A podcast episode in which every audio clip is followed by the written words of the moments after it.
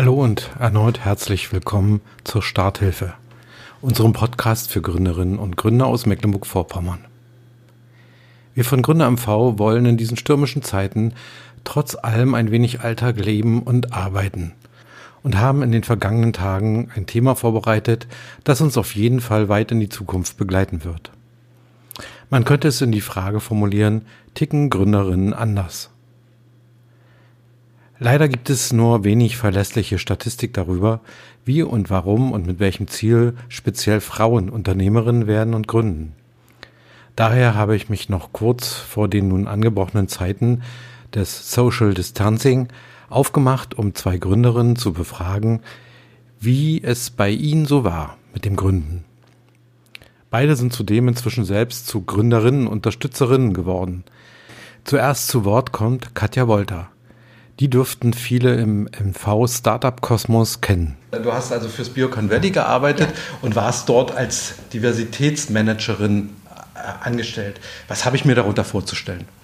Äh, beim Diversitätsmanagement ging es darum, Unternehmen zu sensibilisieren für ein diverses Team oder diverse Mitarbeiterschaft.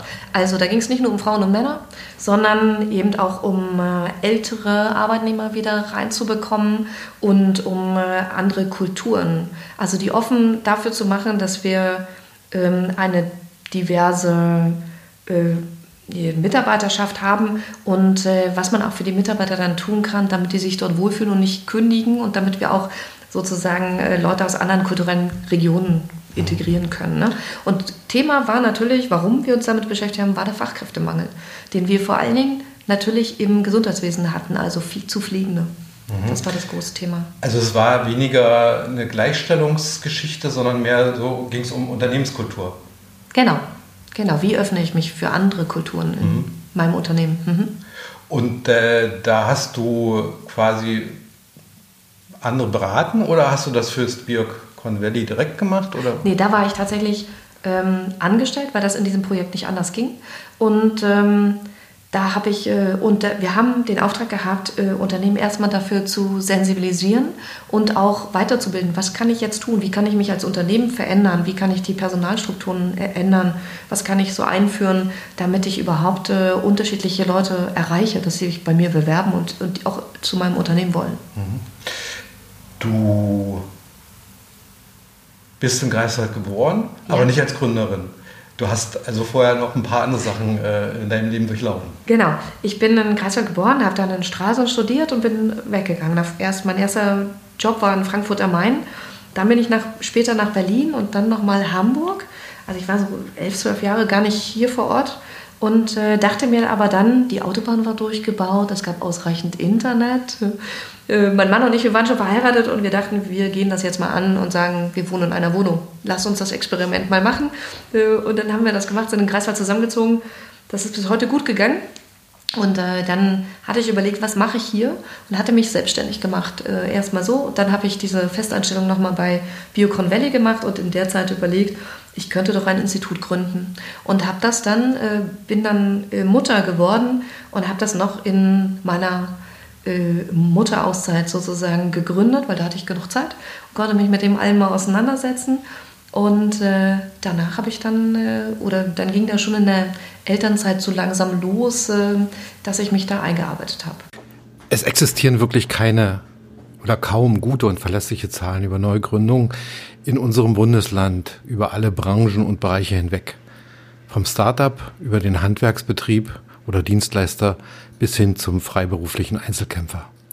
Und daher finden wir auch keine valide Differenzierung nach Geschlechtern. Der im Herbst 2019 bundesweit veröffentlichte Female Founder Monitor vom Startup-Verband hat jedenfalls festgestellt, der Anteil der Frauen im klar definierten Startup-Bereich hat sich in den letzten Jahren kontinuierlich erhöht.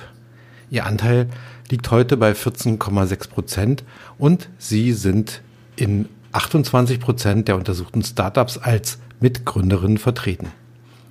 Ich glaube, der Anteil der Gründerinnen in Mecklenburg-Vorpommern liegt sogar noch etwas höher.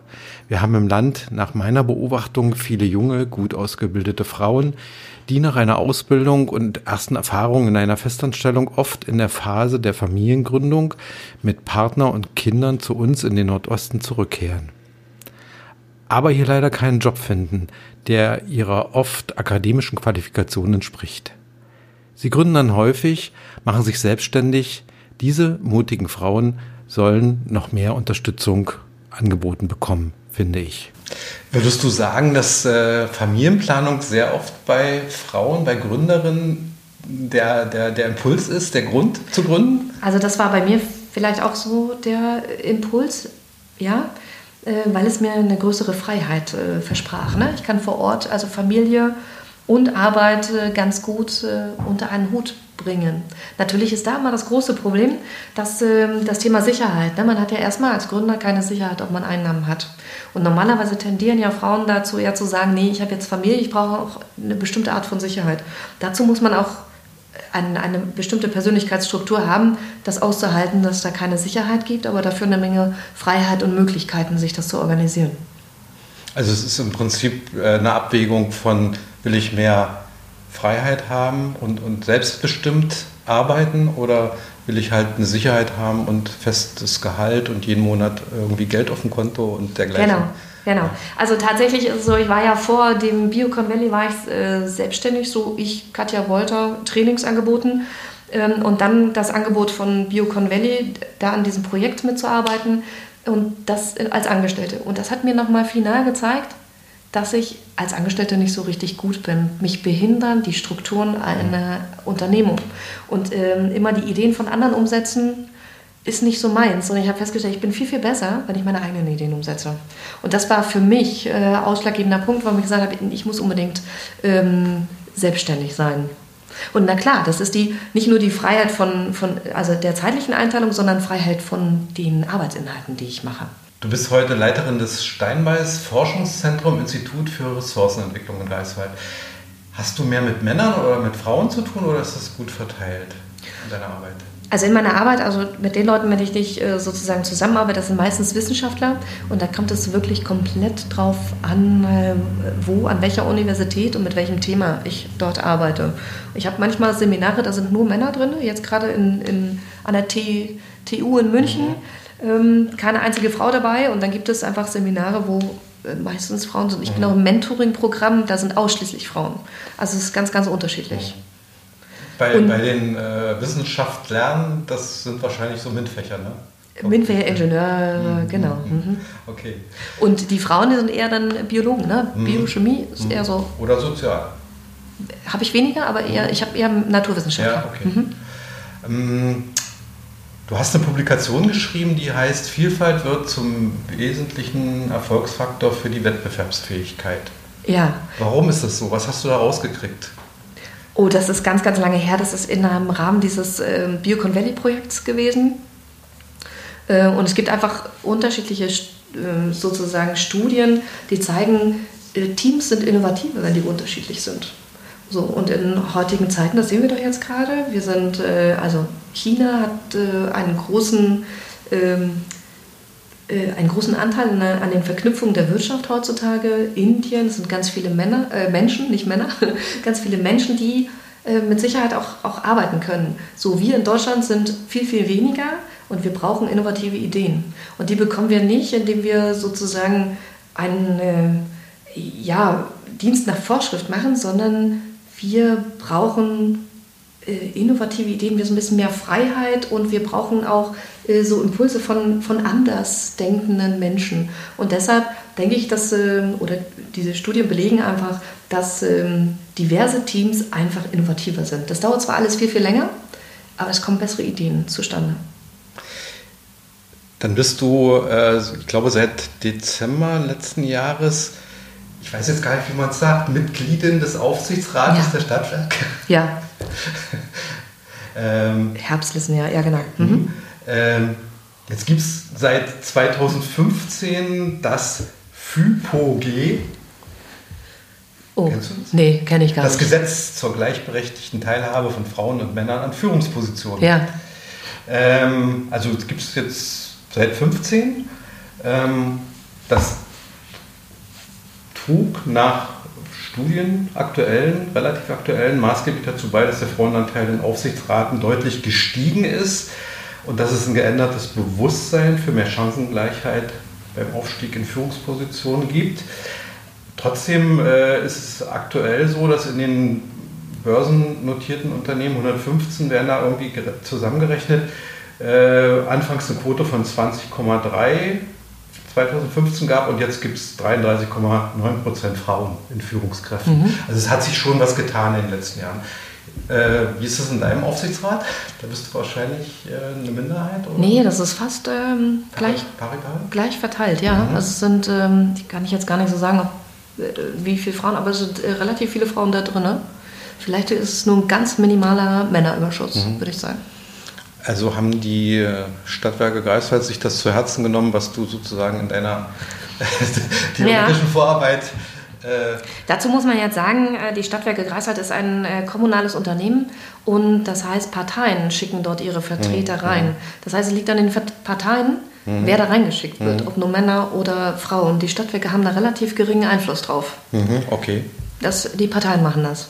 Und die haben zufällig äh, so ausgewählt, dass es äh, fast passt. Okay, äh, wie denkst du überhaupt so über Quotenregelungen für Frauen? Findest du das eher gut oder nicht so gut? Oder ist es noch angesichts der Zahlen ja wahrscheinlich doch notwendig, aber.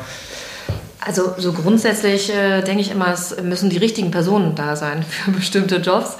Ähm, und früher war ich gegen die Quote, mittlerweile denke ich, es setzt sich einfach nicht durch, wir brauchen eine Quote. Mhm. Weil ich sehe auch ganz viele durchschnittliche, gute Männer, die an bestimmte Positionen reinkommen, wo ich denke, naja, mit einer Quote würde auch eine durchschnittliche Frau das machen können. Ne?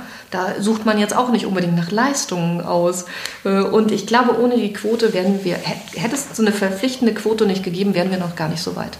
Das heißt, so für die Anfangsinitialisierung halte ich mittlerweile eine Quote für sinnvoll. Mhm. Es muss Druck geben. Mhm. Ich habe hier noch eine äh, Zahl. Frauen sind heute deutlich öfter erwerbstätig. Ähm, da sind die Zahlen im Augenblick äh, 96,6 Prozent Männer und 92,1 Prozent Frauen. Also da scheint sich auch äh, in den letzten Jahren auf dem Arbeitsmarkt was getan zu haben. Aber ich vermute, das hängt auch ein bisschen mit dem Fachkräfte, allgemeinen Fachkräftemangel zusammen, oder? Hm. Na, ich komme ja aus dem äh, ostdeutschen Teil von Deutschland da waren wir ja, oder meine Mutter war immer arbeitstätig äh, oder erwerbstätig und äh, ich kenne keine Frau, die da irgendwie zu Hause geblieben ist. Deshalb ist es für mich ja normal. Mhm. Und äh, diese Diskussion hat mich schon immer irgendwie verwundert. Ähm, aber ja, na klar, die Kita-Situation ist besser geworden. Also wenn, dann ist ja der, der westliche Teil Deutschlands äh, besser geworden. Und da gibt es jetzt mehr Kitas. Mhm. Ähm, und ähm, das ist, glaube ich, also das, was ich jetzt sehe, meine, meine Tochter ist äh, sechs Jahre alt. Ich sehe, dass die Kitas schließen um 17 Uhr bei uns. Äh, das ist für mich immer eine Herausforderung. Und wenn ich tatsächlich nicht meine Mutter hier vor Ort hätte, könnte ich nicht so arbeiten, wie ich das jetzt gerade so mache. Und äh, mit meinem Mann. Ich stelle mir ganz oft die Frage, wie kriegen das alleinerziehende Leute hin? Und da sehe ich, dass Unterstützungsteile ähm, auf jeden Fall für die fehlen. Und das kann ich mir vorstellen, dass da einige dann eben nur noch Teil, Teilzeit arbeiten können. Ähm, aber ich glaube, die Versorgung wird immer besser und dass auch Kitas äh, mal flexibler werden bis 18 Uhr oder irgendwie so. Und äh, das, äh, glaube ich, ist das große Manko daran.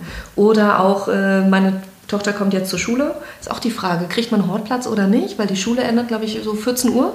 So, wie kriegen wir das hin? Also große Frage für mich und meinen Mann, wie kriegen wir das organisiert, wenn, falls wir keinen Hortplatz kriegen oder was auch immer. Ne? Wenn nicht genug Platz da ist, dann müssen wir sehen, wo wir bleiben. Also eigentlich muss ich mal sagen, das klingt immer so, als, als wenn die Eltern so böse sind. Ich, ich kenne so eine Eltern nicht, die das sagen, super, wir schieben da unsere Kinder ab irgendwie. Ne? Man versucht das ja, wenn man das den einen Tag macht und diese zehn Stunden da auch in Anspruch mhm. nimmt oder so, versucht man das äh, an einem anderen Tag auszugleichen. Mhm. Ne? Und ganz oft ist es ja so, ich bin dann vielleicht, also wenn ich äh, alleinerziehend wäre, würde es für mich ja auch heißen, ich bin mal zwei Tage in Bonn. Das heißt, ich brauche dann auch mal so eine äh, richtig lange äh, Zeit der Betreuung, aber dafür bin ich dann ja mal freitags da und kann das Kind äh, viel früher abholen oder gar nicht erst hinbringen und so. Ne? Also die Zeiten relativieren sich dann ja mhm. wieder und dann ist es doch äh, richtig gut für die Kinder, mal so einen ganzen Tag mit den Eltern zusammen zu sein.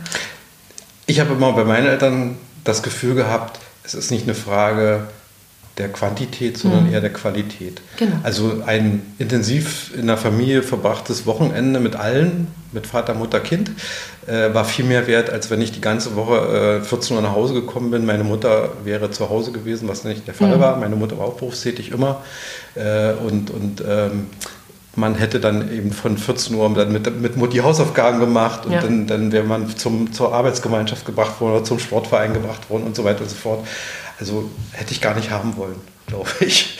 Genau. Mir war das so viel, viel angenehmer, dass, dass wir die Zeit, die wir hatten, dann sehr intensiv zusammen verbracht haben. Und zwar alle, also mhm. inklusive Papa. Mhm. das genau. fand ich sehr genau. wichtig.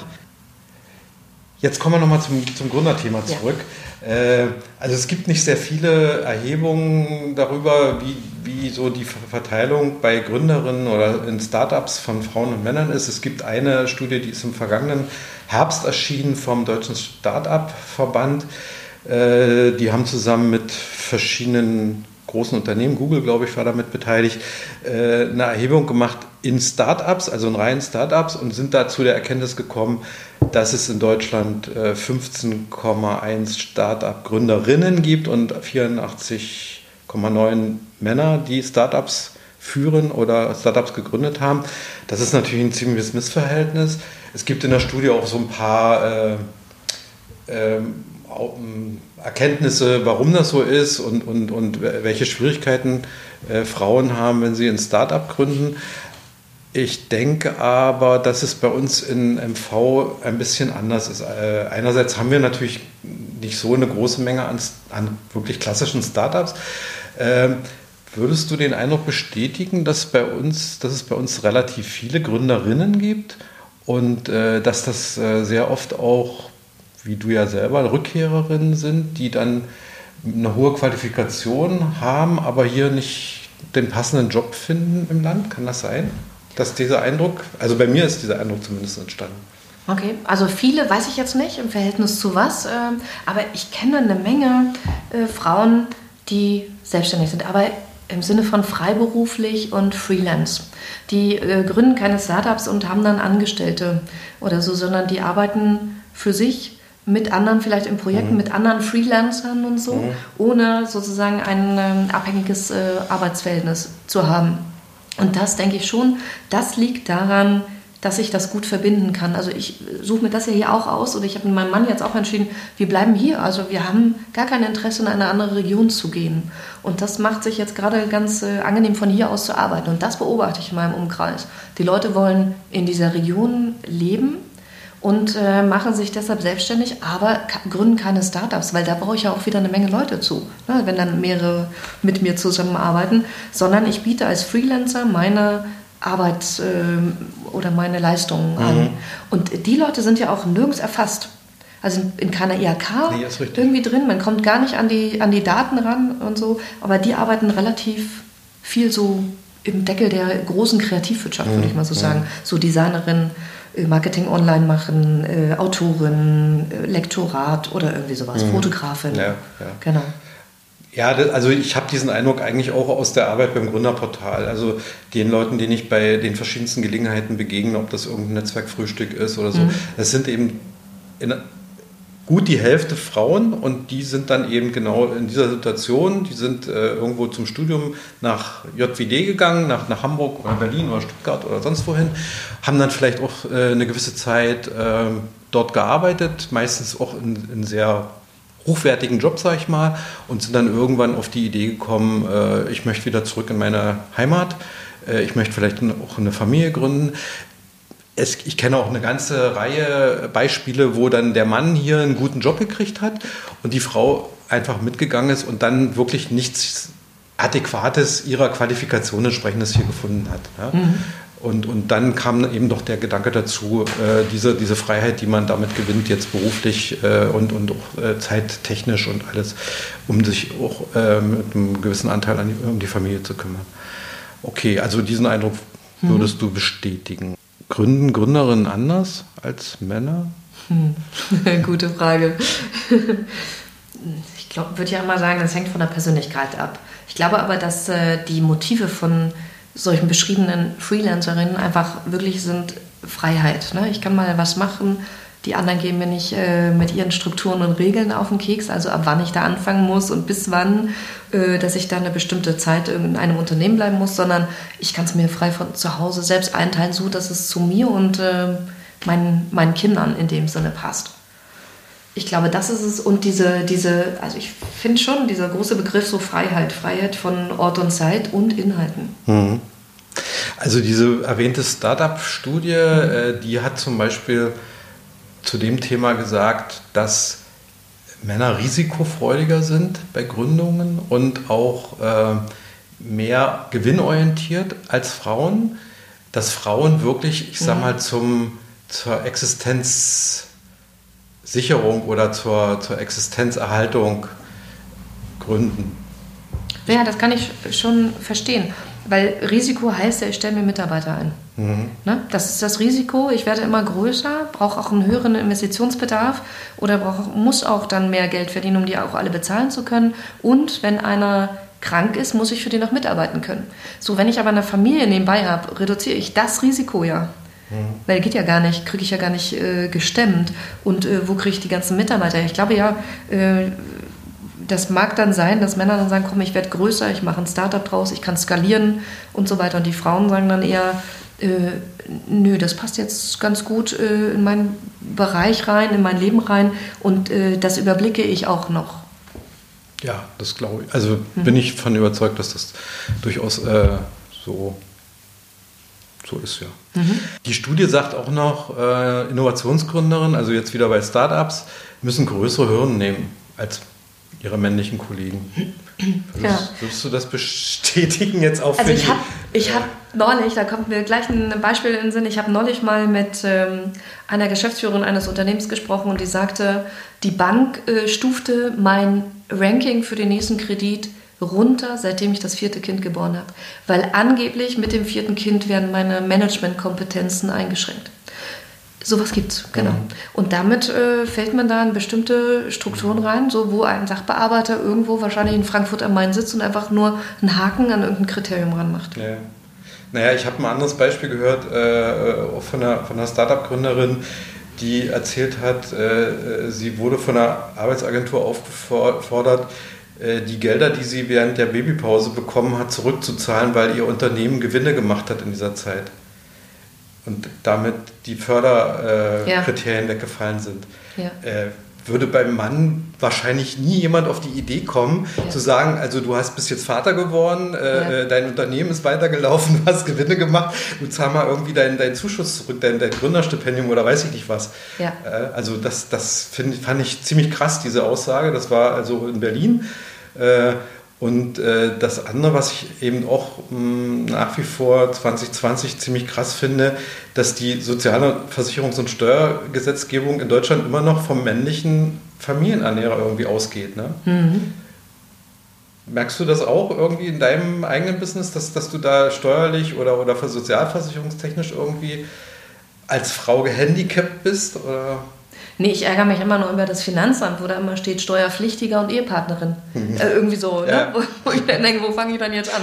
Äh, was spiele ich jetzt? Mhm. Ähm, und das, äh, nee, aber dass ich da benachteiligt werde, das merke ich jetzt selber mhm. nicht.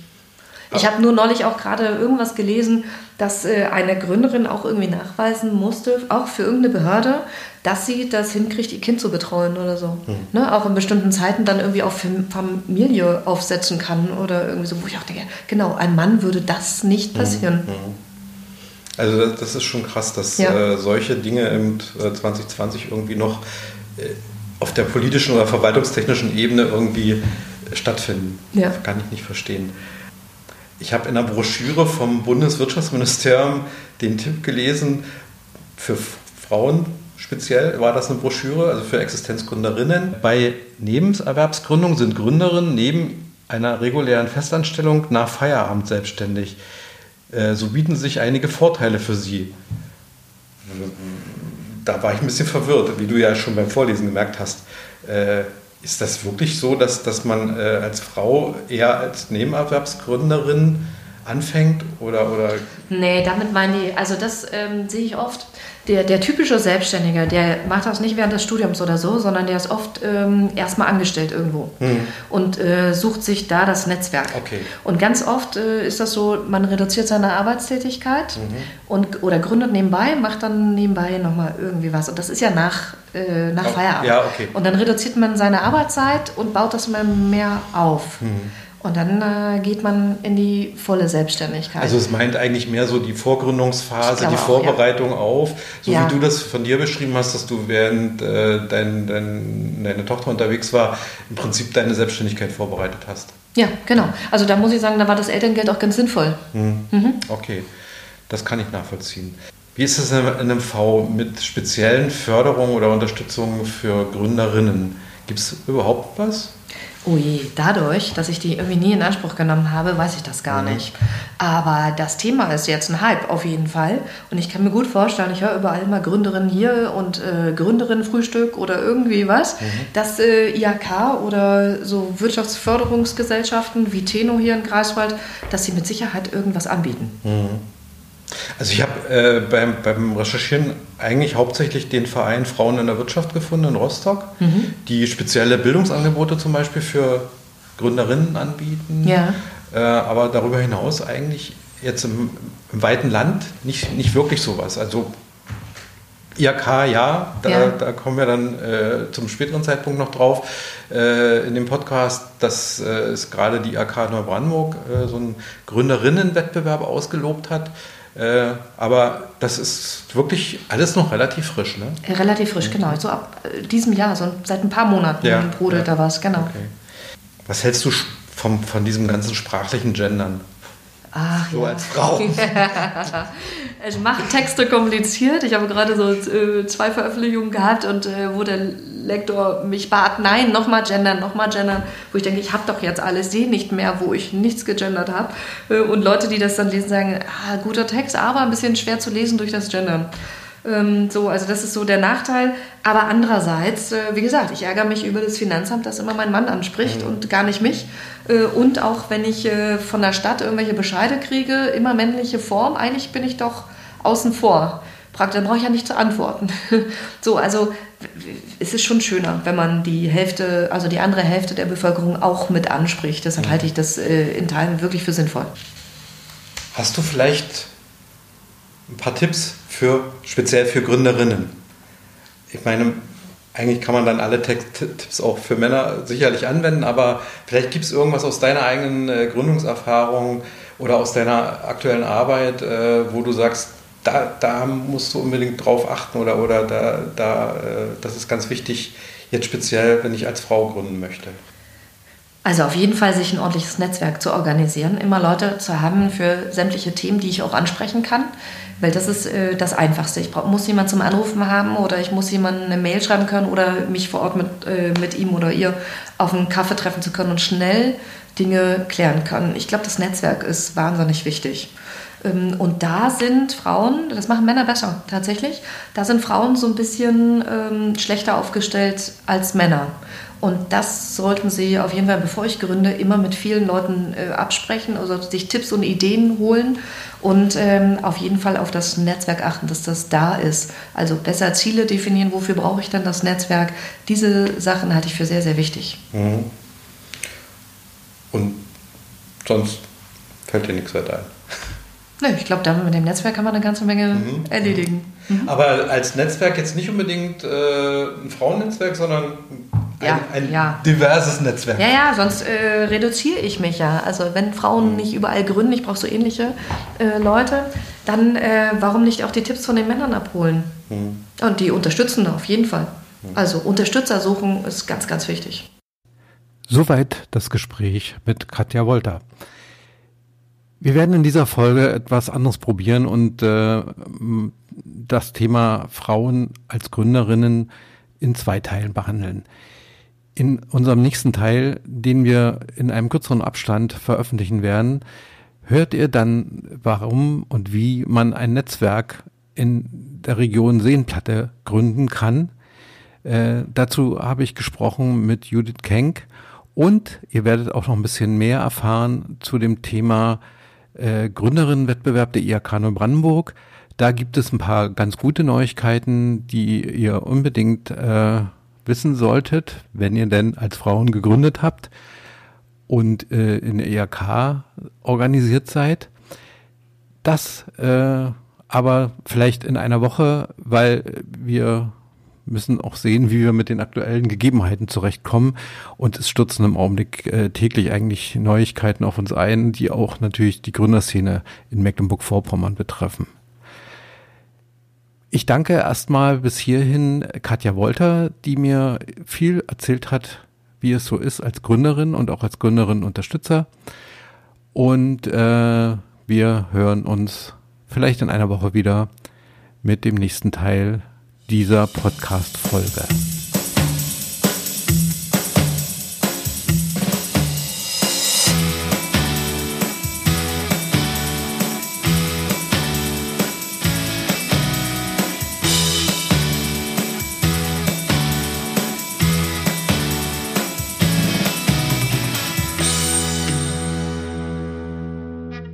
Hörtet einen Starthilfe-Podcast von Gründer MV. Wir werden unterstützt mit Mitteln des Ministeriums für Wirtschaft, Arbeit und Gesundheit Mecklenburg-Vorpommern und der Europäischen Union.